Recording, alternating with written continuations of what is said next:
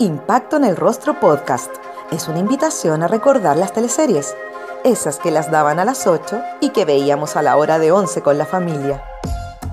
Mientras comíamos nuestro pan tostado con mantequilla, nos reíamos con el chamorro, disfrutábamos viendo Dalcahue, Humberstone o empatizábamos con Ariel Mercader. ¿También las recuerdas con cariño? Entonces acomódate y disfruta de este recorrido junto a Jorge Peña y sus invitados en Impacto en el Rostro.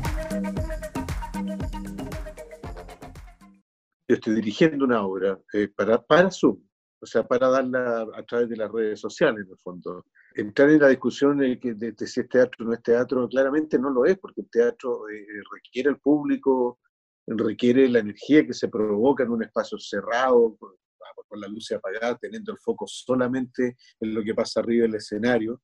Entonces, en esa discusión yo encuentro que, que bien estéril, porque no lo es. Es como pretender eh, eh, tener la misma conexión eh, haciendo una teleserie o haciendo una película. Estamos actuando, pero es distinto la técnica, es distinto el formato, todo es distinto.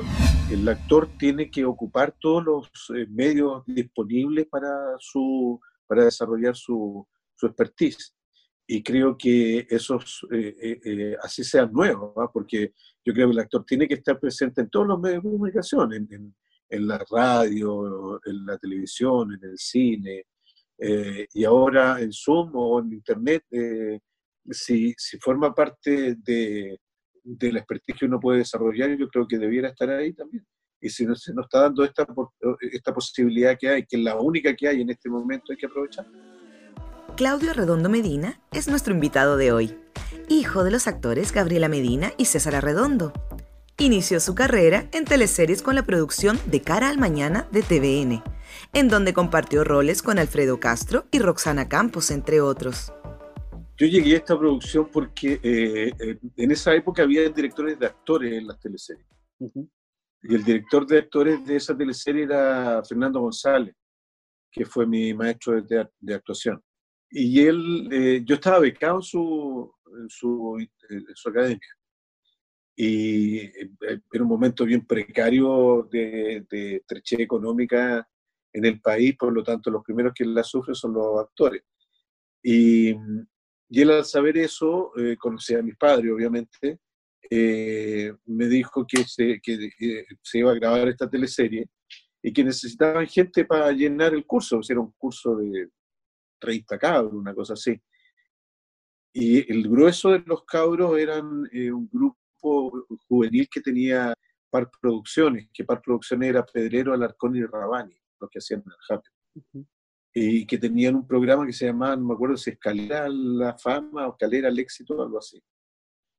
Y que eran cabros que cantaban y bailaban, y la gente votaba y subían en el ranking, no bajaban. Y de ahí salió la Miriam Hernández, Lucho Jara, eh, otros cabros, que, Claudio Moreno viene de ahí también, que el que hace el guruguru, eh, él, formaba parte de los bailarines. Entonces yo estaba eh, ahí para eso, para hacer bulto, digamos, para hacer eh, extra con continuidad en el fondo. Pero le faltaba el, el protagonista, habían dos protagonistas dentro de, de la historia en, en, ese curso. Le faltaba uno, hicieron casting, no, eh, y participara del casting y quedé, quedé para la decepción de, de, Fernando. Fernando no quería que yo actuara porque estaba recién estudiando, yo ya había echado reciente, no llevaba ni un año. Entonces, e, él no, no, quiso, no quiso, se peleó con, Jorge Pedrero, que Jorge dirigía esa teleserie, y, al final ganó Jorge y, y, yo feliz de haber quedado, como se hace ayudar en la casa. Así llegué a ser eh, ese personaje que se llama Sergio Carrasco. ¿Existía, por ejemplo, el monitor donde ustedes revisaban las escenas? Sí, se podían, pero generalmente no se hacía porque era muy engorroso. Se, eh, eh, Par Producciones era una productora que le vendió esta teleserie a Televisión Nacional y era muy precario. O sea, yo creo que el 70-80% de la teleserie se grabó a una cámara, cosa que lo hace bastante interesante como, como lenguaje audiovisual, porque Jorge lo que hizo, Jorge era un adelantado en todo este tipo de cosas, Jorge Pedrero era, era como un renacentista del, de la televisión, porque actuaba, cantaba, hacía, tenía, bailaba, dirigía. Era un tipo muy, muy versátil. Y, y él dirigió, lo dirigió casi como una película. De hecho, había, eh, era bien patético, decía, porque nos entrábamos a la colmena de Chile Film, que es una tremenda cuestión, es como un hangar de, de aeropuerto, y había una, en un cuadradito así, había una escenografía montada y una cámara. Y una cámara que andaba en un dolly que se movía para allá, que, que era muy, muy inédito lo que se estaba haciendo en ese sentido. Y se hacía por corte, que entonces era bastante lenta la, la producción. Eh, eh, yo creo que por eso fue eh, fue muy bien recibida, además, porque además era muy, muy innovaba en, que se cantaba, se bailaba, para aprovechar a los cabros mismos. Yo llegaba de ser la estrella y llegaba a, no sé, a hacer los baños, o hacer la cama, o, hacer el, almuerzo. Todos, teníamos, todos teníamos que cumplir con esa, con esa ¿cómo se llama? Eh, orden que había en la casa, esa bajada de, de, piso también. O sea, además yo a mis papás, mis padres son actores, yo los veía que salían de punta en blanco, un programa que se llamaba Esta Noche Fiesta, por ejemplo, y, mi mamá llegaba, se sacaba el abrigo de piel y se ponía a cocinar lentejas. Entonces, no, para mí no era, no era tema eso de ser famoso, que la cabra gritaban. Lo encontraba entretenido, pero no, me, me abrumaba un poco, me abrumaba, porque fue muy violento. Después de Ángel Malo, yo gané el premio de mejor actor de televisión mejor actor joven de televisión. Se lo ganó la Carolina como actriz y yo como actor, la Carolina Rey.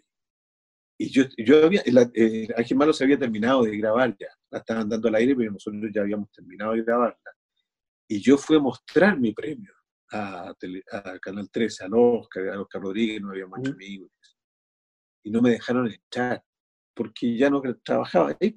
Ya no, ah. eso fue también un golpe fuerte de, de cara de decir, eh, te necesitamos y puede ser, eh, no sé, considerado importante cuando estás grabando. Terminas de grabar y ya no eres nadie. ¿no?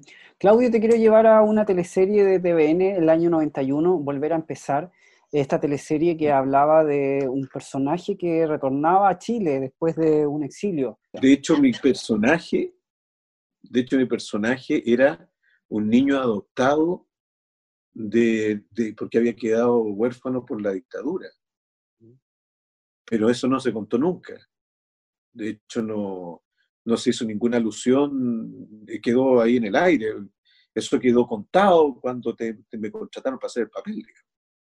Eh, pero sí, pues era, de hecho, el, personaje mismo de la Claudia eh, fue bien deslavado a la, larga de la historia. No, no, no se contó abiertamente toda la, todo lo que se pensó que se iba a hacer de, esa teleserie. Mira, yo me acuerdo, por ejemplo, una obra que se dio en un teatro que yo, que yo tuve, que era el Teatro de la Esquina, que hablaba de, de un torturador, de una niña que fue torturada y que eh, eh, reconoce a su torturador en su casa porque el tipo pasa por ahí pidiendo ayuda por un accidente de auto. Eh, y cuando se dio en mi teatro fue muy criticada porque era muy luego para empezar a hacer crítica a la naciente democracia. Imagínate una teleserie hecha el año 90, o sea, estamos hablando de, esa teleserie que salió en el 91 al aire. Eh, estábamos hablando de, que menos de un año de, retorno a la democracia, y un retorno a la democracia que todos sabemos que fueron muy cautelados, porque los, los militares eran los guardianes de la democracia. En Tic Tac interpretó al almacenero Toño Rojas, ayudante de Don Samuel, interpretado por Jaime Badel. Desde esta teleserie es parte del elenco estable de las producciones del segundo semestre dirigidas por María Eugenia Rencoret. Yo abro el Teatro la Esquina en el año 90. Yo me quedé pegado en el teatro harto rato, como unos tres o cuatro años. Y eh, yo sentía que, que me estaban llamando para la teleserie y me ofrecían personajes que a mí no me interesaron. ¿Ya? Y yo, eh, porque yo empecé a volcar toda mi energía en sacar adelante el teatro. Y un día me llama un amigo mío, que todavía somos amigos, que ahora es director de, en ese momento era asistente de producción, ¿no? Víctor Huerta, y me dice, mira, weón, si vos decís que eh, eh, una vez más que no te interesa ese personaje, te van a dejar de llamar, weón. Así que ponte las pilas porque si no te vaya a quedar sin pega. Y yo empecé a sumar y restar, al teatro le iba bien, pero no tanto. Y, y dije, ya, la primera weá que me llamen, yo voy a decir que sí. Pues. Y ahí apareció Tic Tac. Y yo era una continuidad ahí en ese, en ese Era quien le ayudaba a, a Badel en, un, en un negocio que él tenía.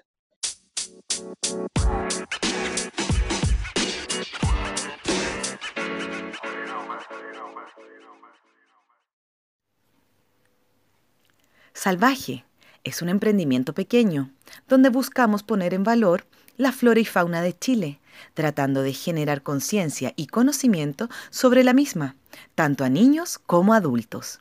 Nuestros productos son 100% chilenos, buscando materialidades y proveedores locales. Las figuras articuladas de madera son lo más clásico de la marca. Las pueden ver en nuestro Instagram, arroba salvaje-cl y o página web www.salvaje.cl.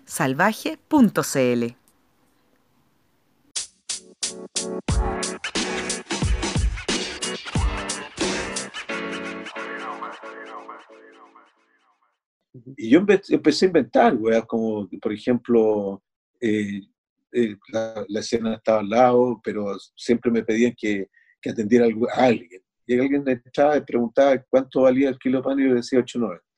Me da un super 8, ¿cuánto es? 8.90. Y todo en ese, en ese negocio valía 8.90.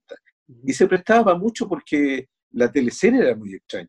Era una teleserie como de cómics, como con, muchas, con muchos guiños a lo absurdo. Eh, el Bastián aparecía hablando de repente, colgando de, un cable, la que aparecía de cabeza abajo en la cámara. Era bien extraña. De hecho, eh, eh, yo creo que esa quedó como una teleserie de culto después de que la repitieron. Ahí la gente como que la pescó y dijo, oye, la weá rara, y a algunos les gustó, a otros no. Y se ha repetido como dos o tres veces y, y nos fue mucho mejor cuando la repitieron que cuando pero ahí, ahí yo empecé a decir que sí a la tele y empecé a quedar, en, no, sé si en todas, pero, pero en casi todos los, de ahí para adelante en casi todas las teleseries. Hubo, hubo años que hice como dos teleseries. En Aquelarre, Claudio fue Benito Aranza, un trabajador del Aras de Fernando Guerra. Este personaje tenía hábitos cuestionables, como hostigar a menores de edad, situaciones que para ese tiempo fueron presentadas como comedia. ¿Qué opinión tendrá Claudio de este personaje? Un personaje así hoy en día... Imposible. Imposible. O sea, este tipo termina en pelota un día en, una fiesta que se, que se organiza. Que esa, e, esa era la, la, escena que era el regocijo de Felipe cada vez que yo aparecía en el matinal. O me, o me invitaban o me pescaba cuando yo andaba por los pasillos y me tiraba para adentro para mostrar esa escena. Eh, era, ya era una weá que yo me sentaba y decía, ya voy a tirarlo. Pero es imposible hacer eso ahora. O sea, yo no sé si lo vayan a mostrar ahora tampoco. A lo mejor le editan, no sé, pero no es una, no es un, evidentemente no es una, los tiempos han cambiado en exceso como para mostrar a un, a un gallo así. y en el, momento que lo, hiciste, ¿tú te dabas cuenta de, de, de, que algo estaba quizás mal? No, para nada era lo más normal que había, ni, las mujeres que estaban ahí se dan cuenta, ni uno tampoco. Ten en cuenta que la dirigía una mujer esta Entonces no, no era una, porque no era, no era algo pervertido, eh, digamos, en el sentido de, que el era un, un, eh, un violador en, serie, era, era algo picaresco para esa época, pero que claro, no, no, no, cabe, no cabe para nada en estos tiempos.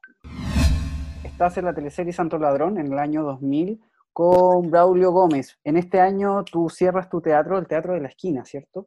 Y además estás en esta teleserie grabada en eh, Caleta Tumbes, la octava región. Mira, eh, fue un año bien difícil eso, ¿eh? pero tú también, bueno, como la vida de Dulce y Agra, pues me reencontré con Lucho Ñeco después de muchos años, que no trabajábamos juntos, hicimos una pareja bien divertida, éramos dos guardias del pueblo y lo pasábamos muy bien, en realidad. Trabajando con el Lucho, lo pasábamos, yo lo paso fantástico. y además el viajar sí me, me, ayudaba a desconectarme porque estaba muy difícil la cosa acá en Santiago. Eh, y cerrar el teatro para mí me provocó una depresión bien fuerte. De hecho, me acuerdo perfectamente que en un vuelo de, de Santiago Concepción, Jaime, con el cual conversábamos mucho, son muy cercanos y, y, eso eh, ayudó un poco a, a, cerrarnos, a acercarnos mucho más. Un día en el vuelo se me acercó él y me preguntó que, por qué andaba tan callado, que qué me pasaba. Y le conté, pues le dije, puta, estoy cerrando el teatro, lo voy a cerrar porque no, no me da y, y, me, tiene, me tiene bajoneado. Le dije, yo creo que eso es lo que me tiene bajoneado, me tiene como callado. Y, y ahí Jaime me confesó, me dijo, yo creo que el verte a ti eh, es lo que a mí me hace dudar de cerrar su teatro, que el Teatro La Feria que tenía Jaime. Porque para mí también yo creo que yo me moriría. Si tú, si tú que soy joven, bueno, estás así, imagínate a mí me, vendría no sé qué. Entonces, bueno, conversaciones muy bonitas en todo caso. Son, eh, estoy resumiendo dos palabras, pero, eh, pero además el, ir a grabar a, a, a Tumbe que era una caleta muy bonita, preciosa, realmente gente muy amable y todo, pero llovía, weón, era insoportable, insoportable. Yo me acuerdo con el humor de Jaime, ¿eh? porque yo, yo, le digo, Jaime, puta, ¿hace cuánto que no venía a Concepción? Porque Jaime fue uno de los fundadores del Teatro Concepción. El Teatro Concepción, eh, eh, el, grupo de teatro de Concepción, fue un grupo de teatro muy importante en Chile, un grupo que en el, golpe, por ejemplo, andaban fuera en gira, andaban en Uruguay, de una gira latinoamericana que habían hecho. En Chile existían grandes teatros fuera de Santiago, que era muy importante. Aquí estaba la Católica, la Chile, el Teatro de la Universidad Técnica, pero también había teatro en Temuco, de la Universidad de Chile, el Teatro Cervantes de Valdivia, el Teatro, el teatro de Concepción, que era de la Universidad de Concepción, en el norte estaba el Teatro de Pedro de la Barra, que estaba en, en Antofagasta, en Iquique había otro teatro, compañías, no, no edificios, sino que compañías teatrales. Y Jaime fue uno de los fundadores del teatro, del grupo Teatro Concepción. Y yo le digo, puta, que, que, que volver, a estar en una tierra donde, puta, fuiste fundador de un teatro. Tierra de mierda, me dice. Yo vivía en un departamento abajo, de, del piso para abajo salían hongos hasta del techo, weón, me decía. Y llovía, weón, yo no soporto esta ciudad, Era, era, como romper todos los mitos que tú te, te, te imaginás, igual en tu cabeza te, te hizo mierda, todos, todos esos mitos que te, construiste. Pero fue muy, fue, en ese sentido fue muy bonito eh, grabar allá, por la gente que, de hecho la gente de Televisión Nacional apadrinó mucho al pueblo de Tumbe. Eh, yo me acuerdo que se le, yo, yo, me acuerdo, creo que fue una vez incluso, eh, eh, se creó una biblioteca, le íbamos a dejar un libro, a un terremoto, creo que también fuimos a, a, dejar cosas. no a Tumbe, a Tumbe. Pero el, terremoto del 2010, ¿o no? Del 2010, sí, sí, tiene que haber sido por ahí. fuimos a dejar cosas allá también. Entonces se provocan esos nexos, son bonitos, eh, todavía, todavía deben mantenerlos, no sé, bueno, Televisión Nacional está tan jerarquizado, que no sé.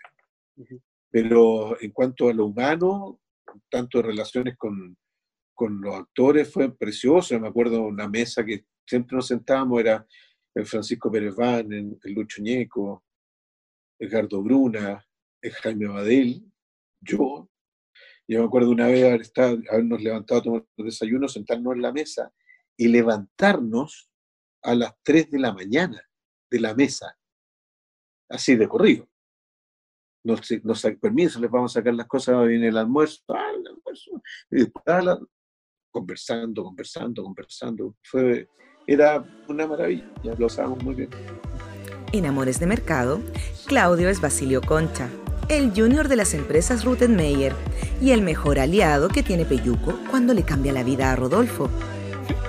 ¿Se acuerdan de Conchita? Yo ya llevaba 20 años de, carrera. Entonces, no sé si me dio más, pero sí lo que me dio fue eh, amigos.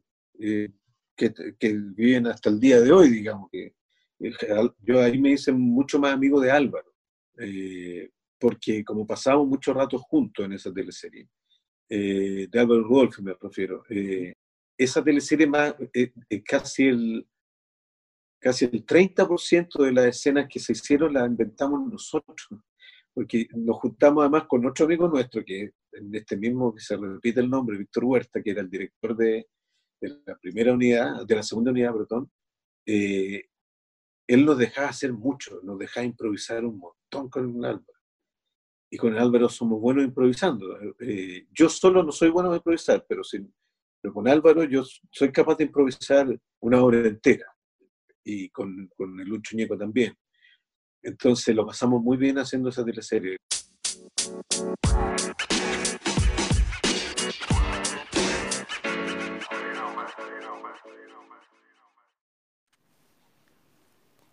¿Te gustaría ganar un gran libro para leerlo en tiempos de pandemia? Con Impacto en el Rostro y Alquimia Ediciones lo puedes lograr. Solo debes seguir ambas cuentas en Instagram y ya estarás participando.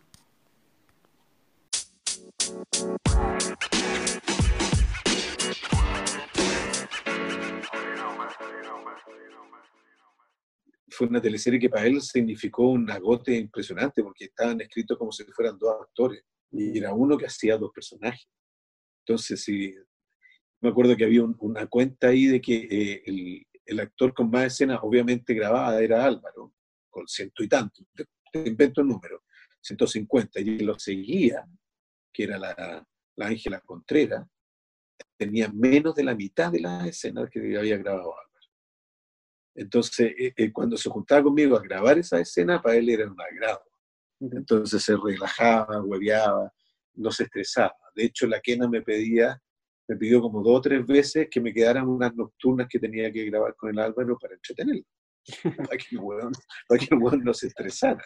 Y yo le decía, o sea, yo soy el, el, el, el, el juglar de este saco, weón, le decía, pero me quedaba porque le tengo cariño y todo, pero, pero sí, pues era, fue, yo creo que fue una teleserie que, que yo lo, que yo lo pasé bien haciéndola y eso a lo mejor la gente lo percibió mucho más. Me, dio libertad de crear algunas cosas, tic míos dentro del personaje.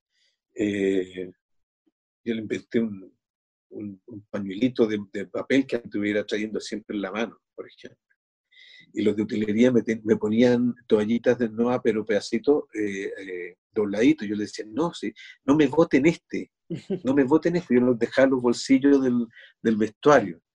Y, me duraban, puta, meses la weá, en una asquerosidad atroces, Puta, así, varias cosas que para uno, a lo mejor la gente no se da ni cuenta, pero para uno como actor eh, te ayudan a, armar mucho más un personaje. Claudio, ¿y recuerdas la jornada de grabación que tuvieron en, para el último capítulo cuando los dos personajes están presentes en el cumpleaños? Sí, ¿Sí? ¿Fue un día entero o dos días?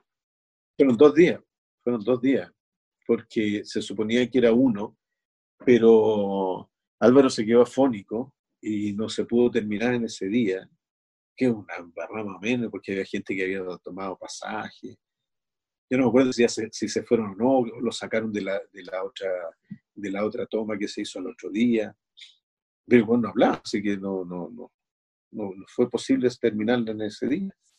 Así que se hizo al otro día. Fue, era larguísimo y difícil porque para hacer esas tomas que están los dos, que estaban los dos, se anclan las cámaras, ¿cachai? Antonio Vélez es el personaje de Claudio en Pura Sangre, un rol que se acercó al drama luego de años interpretando personajes cómicos. En la historia, Claudio tenía un tormentoso romance con Matilde, interpretada por Paola Volpato. Me encantó porque además eh, eh, la historia nuestra era como una, una, teleserie paralela, porque nosotros no, no, no, no nos topábamos con ningún otro, ningún otro, ¿cómo se llama?, personaje de ninguna otra historia. Éramos los cuatro que teníamos nuestra propia, nuestra propia eh, teleserie en paralelo a la otra. Y el personaje era maravilloso, a mí me encantó. Me encantó. De hecho, todavía repiten una escena que nos agarrábamos a cachetadas con la, con la Paola con la Paola Y que después nos dábamos un tremendo beso. Eh, eh, me encantó eso. De hecho, estuvimos nominados a un premio APES con la Pau ahí, nosotros. Después la Paula terminó que ¿no? Era, era una, historia muy bonita. A mí me encantó esa teleserie. A pesar de que no me relacionaba con nadie más, no, me gustó, me gustó porque pude mostrar bueno, yo, estoy seguro que sí me, conocían actualmente, me habían visto en el teatro y todos los, directores, pero eh, eh, cuesta, cuesta que a uno lo saquen un poco de, lo que le es más fácil que te den. Es difícil, uno es muy poco lo que puede hacer ahí, es más que, más que demostrarlo, y por lo tanto, cuando me dieron esa posibilidad, lo encontré maravillosa y, y la aproveché al máximo. Los 30, ¿cierto? Esta teleserie del año 2005 en donde, eh, bueno, esta teleserie coral, donde tú eres uno de los protagonistas. Yo no la quería hacer porque yo había estado grabando durante todo el 2004 una serie que se llama Heredia y Asociados, eh, por la cual gané el premio a Mejor Actor de ese año, que fue el 2005. Entonces venía cansado porque e-, era una serie que se hacía como, en realidad yo hice como ocho películas eh, durante esa época, porque era un, una serie hecha como en cine, plano a plano, a una cámara. Eh, entonces me llaman para, para hacer esta teleserie y en realidad yo no estaba muy convencido. Porque, y además no me estaban ofreciendo muy, muy buena plata tampoco, no era como, eh, no era como para decir, eh, porque me dijeron, va a ser uno de los protagonistas.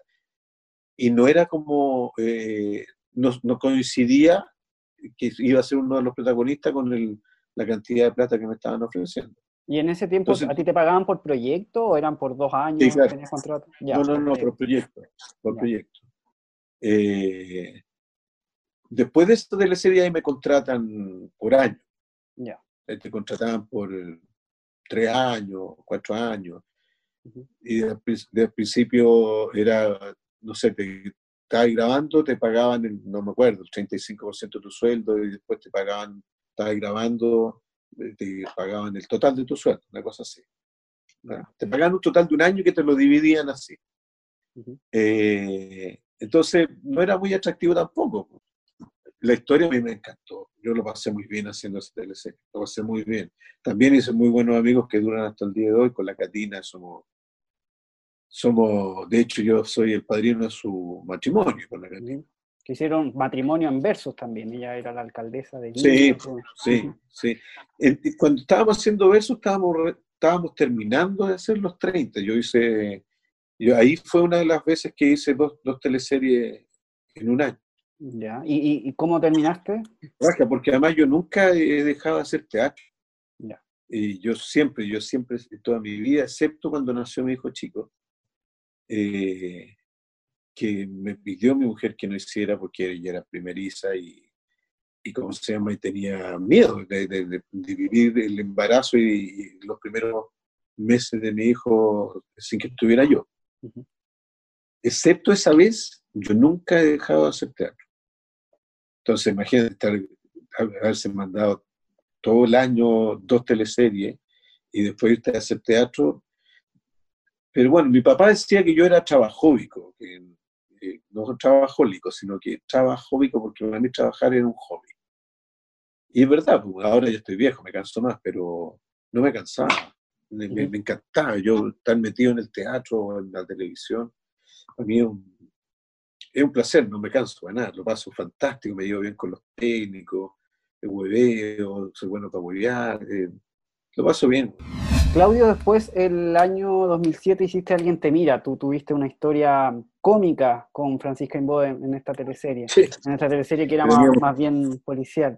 Y bueno, te comentamos que nosotros pudimos entrevistar a Francisca Inbode, eh, fue la primera de nuestras invitadas y tuvo puras palabras de agradecimiento hacia ti, que te adora. sí, eh, sí, me acuerdo. Eh, fue la primera vez que yo trabajé con la Francisca, de hecho. Y nos hicimos muy amigos, nos hicimos muy amigos porque, claro, e, era una historia bien extraña, porque era, era cómica y, la teleserie lo que menos tenía era de ser cómica. O sea, Álvaro era un asesino en serie que le cortaba la cabeza con sierra a la gente. Entonces, era, era bien extraño, pero, eh, pero a la Francisca a mí nos fue muy bien esa teleserie. nos fue súper bien, estábamos muy bien catalogados, empezaban a hacer focus group en esa época, y así como ya, como Copucho, una niña nos contó que éramos los mejores evaluados transversalmente.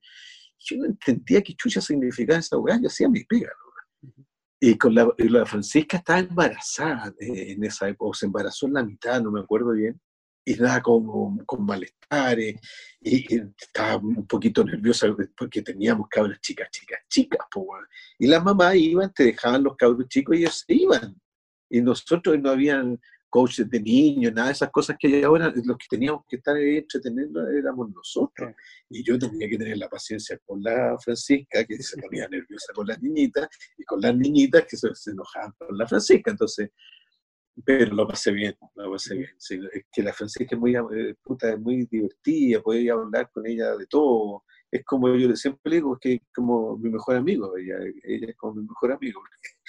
Ella me cuenta su, eh, unas cosas increíbles que jamás las repetiré, pero que como que se le cuentan a mis amigas, ¿no? Yo le digo, pero ¿por qué tengo que saber ese tipo de cosas yo? Y yo también le cuento las cosas mías, pues, entonces, pero lo que más le gusta a la Francisca es que yo la escucho mucho, porque ella es muy buena para hablar. Y le encanta que yo la escuche. Y después, bueno, a lo largo de, de, la vida también nos hemos, vuelto a trabajar juntos.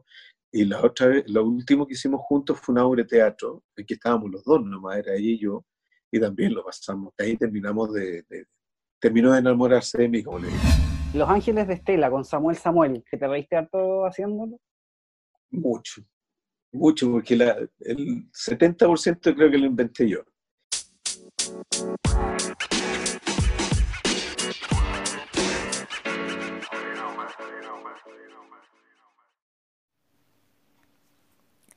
¿Deseas sentir la frescura del agua en la comodidad de tu hogar?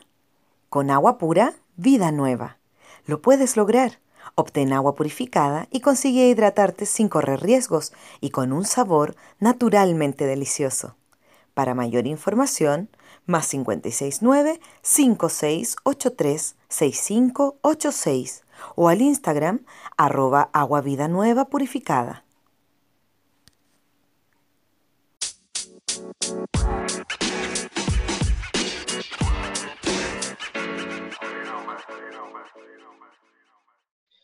Ese era un personaje que era una... No estaba escrita en la teleserie, de la teleserie se terminó de escribir con... Entonces, eh, partió de ser un personaje muy anecdótico a ser un personaje que le tuvieron que hacer un, un set, porque no tenía, si no tenía set. Entonces, eh, eh, agarró tal fuerza ese personaje que todos empezaron a confluir en la, en la peluquería, y era muy chico, entonces tuvo que abrir, a hacerle una casa, y le hicieron una casa donde se hacían fiestas, y ahí llegaban todos los personajes para, para tener más, más abierta la historia y para incluir este personaje que leía también. Y yo, pero lo gocé puta, de principio a fin. Al principio no me gustaba mucho porque, como te digo, era, era chiquitito y, y me ponían una peluca que era insoportablemente incómoda porque no era una extensión, era una peluca que me la corrían, entonces me, la apretaban mucho, mucho, mucho. Y me quedaba un globo aquí, entonces era muy incómodo. Después me dijeron, no, te vamos a poner pedacitos de pelo. Y me empezaban a hacer unas weas así, que me ponían unos pinches que me apreté, oh, era como si me clavaban la cabeza. Pero eh, yo lo gozaba, lo gozaba, weas. Todo, eh, salió esto, ¿cómo se llama esto? GIF, que es, sticker, cosas el otro día me mandaron unos míos de Samuel Samuel, Samuel Samuel con la mano aquí y todo. Yo, eh, era como, no puede ser la gente ociosa que hace este tipo de weá, ¿de dónde la sacan? Es eh, muy divertido. Eh, y, curiosamente, la gente se acuerda mucho de ese personaje que yo pensé que iba a pasar sin pena ni gloria. Y no, pues la gente se acuerda, se, se, formaron me acuerdo ya escuchando la radio y decía, no puedo creer esta weá, que decían que yo me había inspirado en, Gonzalo Cáceres. Y, el tipo que hablaba, que era, supongo yo, que era un periodista, decía, no, yo tengo de buena fuente eh, que Claudio Redondo tuvo conversaciones larguísimas con, con Gonzalo Cáceres. yo decía, jamás me inspiré en Gonzalo Cáceres, no se me...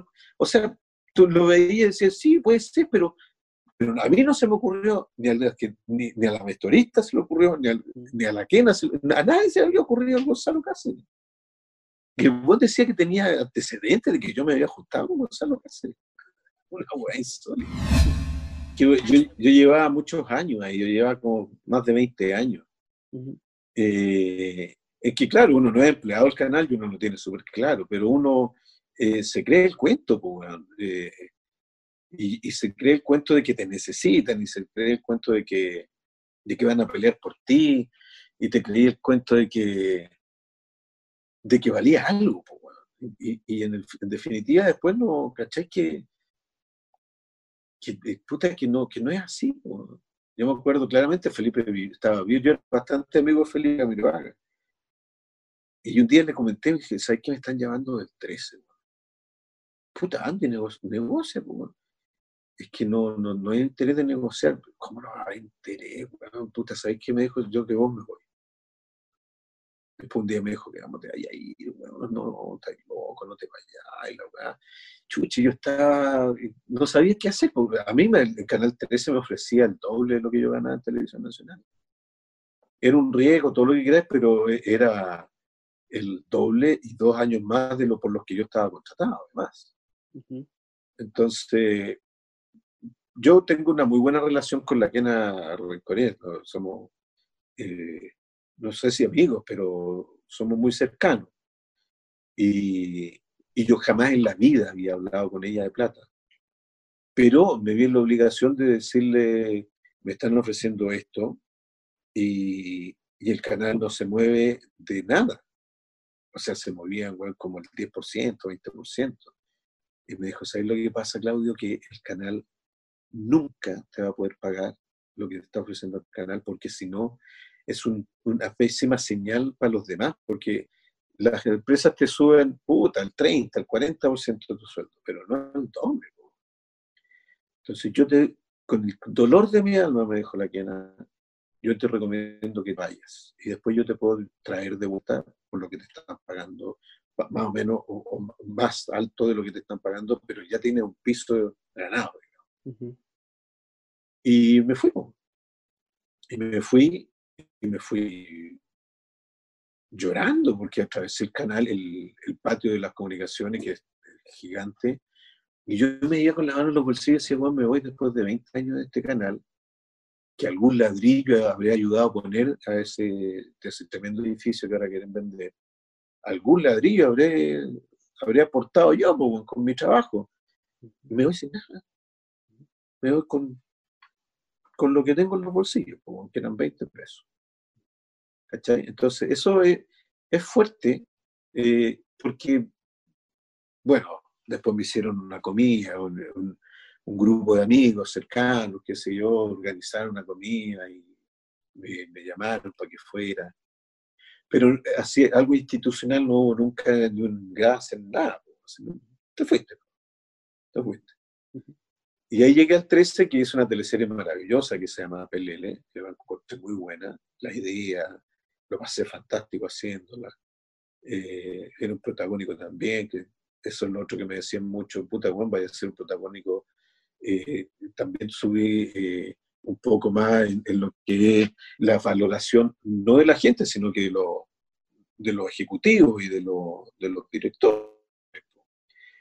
Pero fue de dulce a gras también, porque fue eh, difícil la ida y, y, después, bueno, la quien me llevó a Mega. Con Papá La Deriva. ¿Cómo fue este reencuentro con Kena Rencoret? Bonito. Sí. Bonito. Además que yo llevaba tantos años trabajando con la quena que uno se acostumbra. Y tenéis que acostumbrarte a otro ritmo y a otra forma de, trabajo.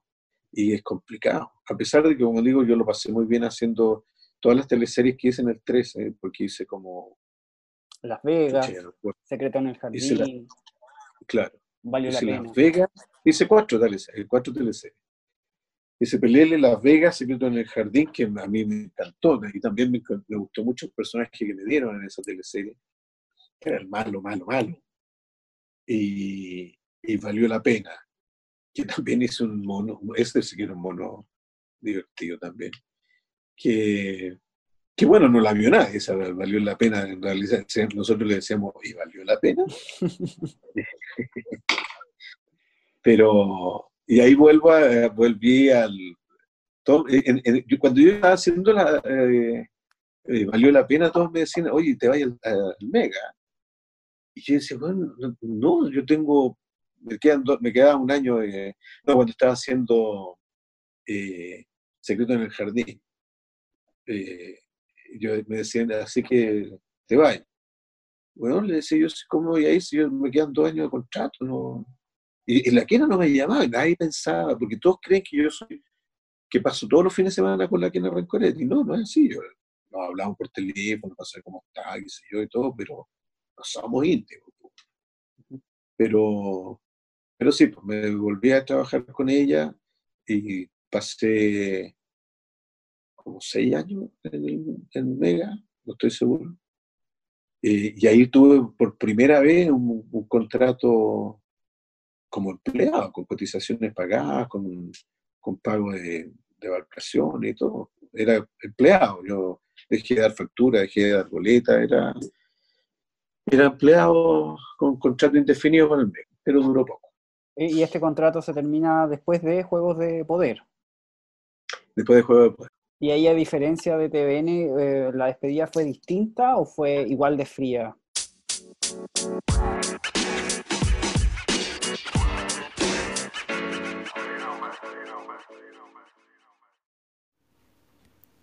Yasai Vegan Sushi es un negocio familiar que se dedica a la alimentación 100% vegana. Ubicados en La Reina, funciona como delivery en las comunas de Vitacura, Providencia, La Florida, Las Condes, La Reina, Peñalolén y Santiago Centro. Los puedes encontrar en yasai.cl y en el Instagram arroba yasai. Si tienes dudas o deseas hacer algún pedido, lo puedes hacer al WhatsApp más 569 41 39 1563.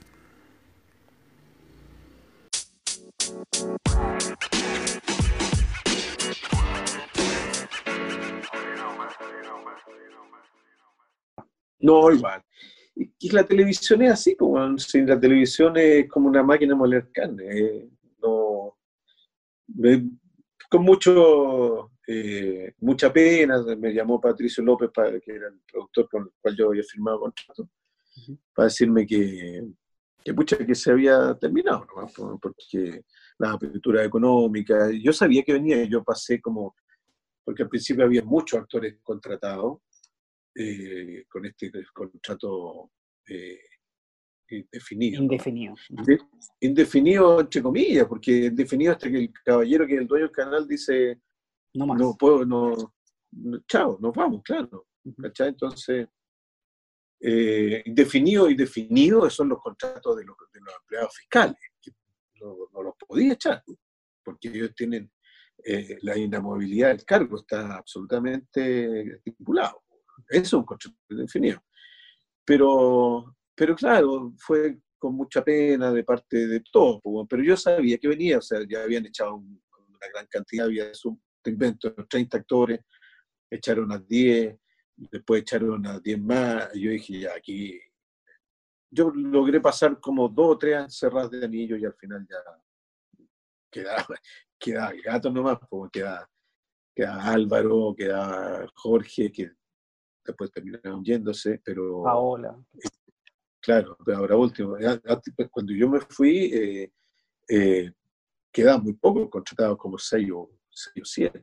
Entonces, yo sabía que se iba a pasar eso, yo lo tenía clarísimo, así que no, no fue tanto el dolor, yo sabía, lo tenía más o menos internalizado.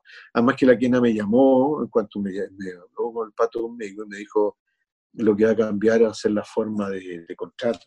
Yo no, no, quiero dejar de trabajar contigo, eh, va a ser por proyecto, pero ten la seguridad que siempre va a contar con que yo te voy a llamar.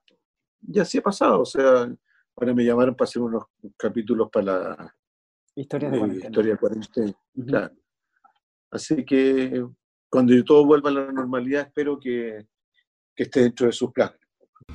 Nosotros tenemos una, una ventaja del común de los mortales, que es que nuestra pega es una pega inestable, por lo tanto uno creo que dura más eh, resilientemente en esta, en esta estabilidad nacional que hay ahora. El problema es cuando empiezan a fallar las lucas y cuando ves que el gobierno no hace nada por, por nuestra actividad. Y hablo no solamente de los actores, hablo de la industria cultural de este país, que eso incluye eventos, incluye recitales, incluye a los bailarines, incluye a los músicos, incluye a los actores, los técnicos, eh, a los boleteros, a los técnicos teatrales, a los tramoyas, a los tramoyas teatrales, a los tramoyas de cine, en todo. En todo orden de cosas, ninguna de esas cosas que yo he nombrado, ninguna de esas industrias que yo he nombrado, están protegidas. Y nos quedan solamente la esperanza de poder nosotros, entre nosotros, protegernos. Eh, pero como dijo el compañero, más temprano que tarde volveremos a caminar por una ancha alameda y volveremos a hacer nuestra pega, que es lo que más nos gusta y es por la que la gente nos mantiene vivos. La gente nos mantiene vivos en el recuerdo, nos mantiene vivos en, en vernos, en ir a vernos al teatro y el, ese rito de ir a vernos al teatro yo estoy seguro que va a volver. Espero que pronto, no sé cuándo, pero espero que pronto para empezar a, a volver a nacer, bueno, si ya estamos a punto de morir. Y espero que eso no ocurra. Un abrazo para todos. Impacto en el Rostro Podcast es una invitación a recordar las teleseries esas que las daban a las 8 y que veíamos a la hora de 11 con la familia. Mientras comíamos nuestro pan tostado con mantequilla, nos reíamos con el chamorro, disfrutábamos viendo Dalcahue, Humberstone o empatizábamos con Ariel Mercader. ¿También las recuerdas con cariño? Entonces acomódate y disfruta de este recorrido junto a Jorge Peña y sus invitados en Impacto en el Rostro.